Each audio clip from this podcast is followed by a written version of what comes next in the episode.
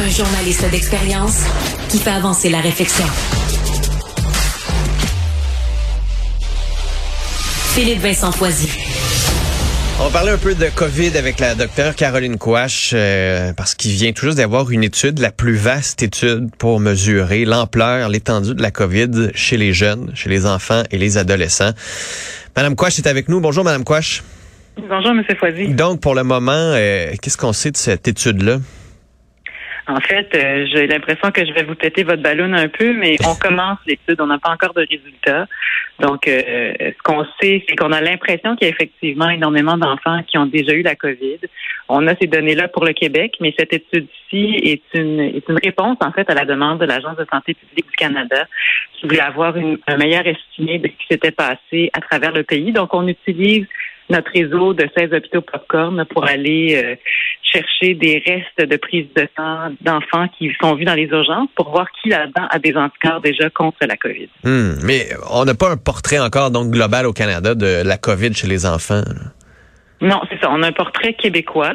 Euh, il y a certaines provinces qui en ont aussi, mais là, cette fois-ci, on est capable d'y aller prospectivement. Puis à tous les deux mois, on va chercher des échantillons qui restent dans les laboratoires pour voir quelle proportion d'enfants là-dedans a eu la COVID dans les derniers mois. Qui nous donne en fait une idée, le dénominateur, c'est quand on dit euh, j'ai eu X cas, par exemple, de fatigue chronique, mais c'est X cas sur combien? C'est sur 1000, sur 10 000, sur un million. Donc, par région, on va être capable de faire ce travail-là. Hmm.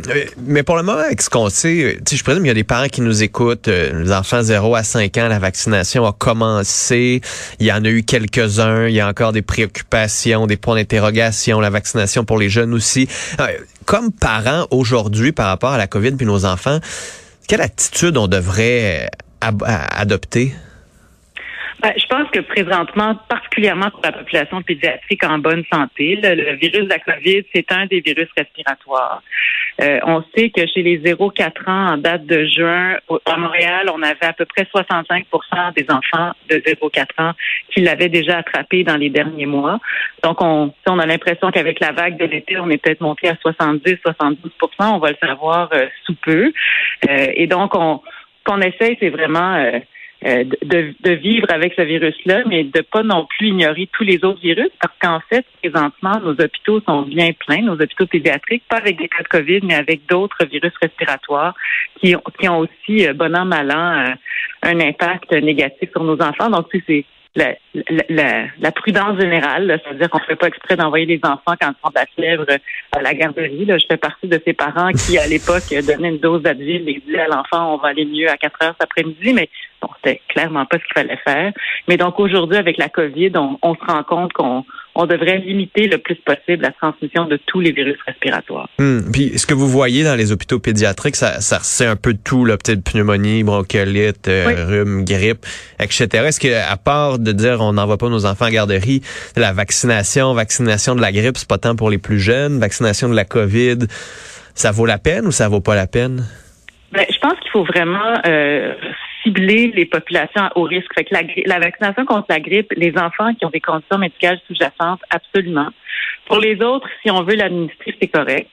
La COVID, c'est une offre de vaccination qu'on fait au Québec, c'est-à-dire que euh, la vaccination est disponible. On réalise que euh, la protection contre l'infection n'est pas si élevée que ça. Contre les complications, c'est très bon, mais en même temps, les enfants étant à faible risque de complications, c'est pour ça qu'on n'a pas fait une recommandation plus forte. Euh, par ailleurs, c'est sûr que dans les six à huit semaines après une vaccination, on a quand même une bonne protection contre l'infection, mais on réalise que c'est court. C'est pour ça que le Comité sur l'immunisation du Québec n'avait pas fait de recommandations fortes à ce sujet-là. Hum. Puis de l'autre côté, est-ce qu'il y a des risques? Tu sais, j'entends des parents dire Mais, pas sûr, 0,5 ans, le vaccin mm-hmm. trop nouveau. Tu sais, au niveau de ces risques-là, est-ce que on se compte des histoires où il y a vraiment en ce moment des risques pour les 0,5 ans sur les hormones ou sur, sur autre chose? Là?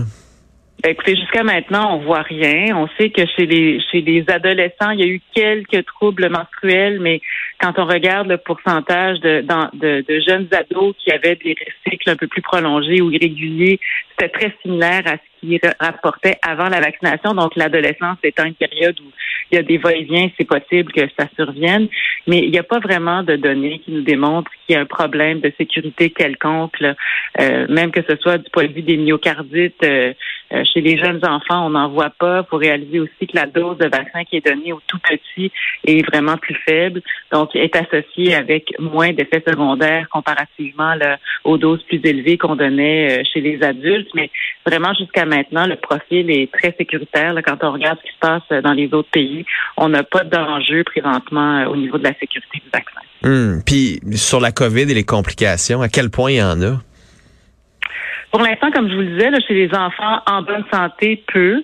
Euh, chez les petits bébés de moins d'un mois, euh, quand les mamans n'ont pas été vaccinées récemment, on les on les a parfois aux soins intensifs. C'est un peu comme euh, on peut avoir un bébé avec un RSV et une bronchiolite, hmm. mais ça demeure quand même rare. et donc, de façon générale, la COVID euh, pour l'instant, en tout cas, n'a pas eu d'effet euh, de complications très importantes. C'est sûr qu'on avait les syndromes inflammatoires euh, multisystémiques. On a l'impression qu'on en voit moins, entre autres, depuis la vaccination puis les nouveaux variants. mais autrement, puis, l'autre inconnu, je vous dirais, c'est toujours cette COVID longue-là, là, où on a vraiment peu de données en pédiatrie. On a l'impression qu'il y en a moins que chez les adultes. Chez les adultes, on est presque à 40 semble-t-il, de gens qui vont avoir un, symptôme ah, prolongé post-COVID. Chez les enfants, ça tourne plus entre 5 à 10% puis même à ça, comme je vous dis, le, pourcentage, c'est comme on n'a pas un bon dénominateur, on est c'est plus difficile à quantifier, mais ça, ça semble être beaucoup plus rare. Hum, puis juste en, terminant sur les urgences, euh, est-ce que c'est normal en ce moment, en septembre, de voir autant d'enfants avec euh, ces maladies-là, puis de voir les urgences pleines, ou c'est un problème de système, le fait qu'il manque de monde dans le système qui complique encore plus les choses, ou normalement en septembre, ça ressemble à ça? Ben, en septembre, on a plus de visites habituellement, mais là, on est à des à des nombres de visites qui ressemblent aux pires journées d'hiver. Ah Donc nos virus, nos virus respiratoires ont pris euh, ont été euh, complètement euh, décyclés, je vous dirais, là, où habituellement c'est le RSV, l'influenza. En fait, on n'a pas encore d'influenza, mais le RSV, les autres virus respiratoires arrivent plutôt en novembre, décembre, qui des journées, par exemple, à Sainte-Justine à 325 visites par jour, c'est des mauvaises journées de décembre, janvier. Et là, on le voit déjà maintenant avec beaucoup de virus respiratoires, des complications, des pneumonies, euh, des hospitalisations. Et donc, il y a, un déphasage certain des virus respiratoires euh, est-ce que c'est euh, l'espèce de backlash de tout ce qu'on n'a pas vu dans les deux dernières années? C'est-à-dire que pendant deux ans, avec toutes les mesures mises en place, on a eu beaucoup moins de transmission de virus respiratoires. Alors, est-ce que c'est tous les enfants qui ne l'avaient pas attrapé, qui l'attrapent tous en même temps parce qu'on est revenu à l'école normalement? C'est possible. Mais il y a, il y a clairement plus d'activités euh, qu'à l'habitude. Faites attention, puis les Tylenol, l'école, hein, quand on a de la fièvre, c'est pas nécessairement la meilleure solution. Docteur Caroline Quash, merci beaucoup d'avoir été là, puis on a bien hâte d'avoir euh, les résultats de cette étude pour comprendre un peu euh, ce qui s'est passé, puis peut-être essayer d'apprendre et de mieux anticiper la prochaine. Merci beaucoup. Là. Merci, bonne journée. Bonne journée.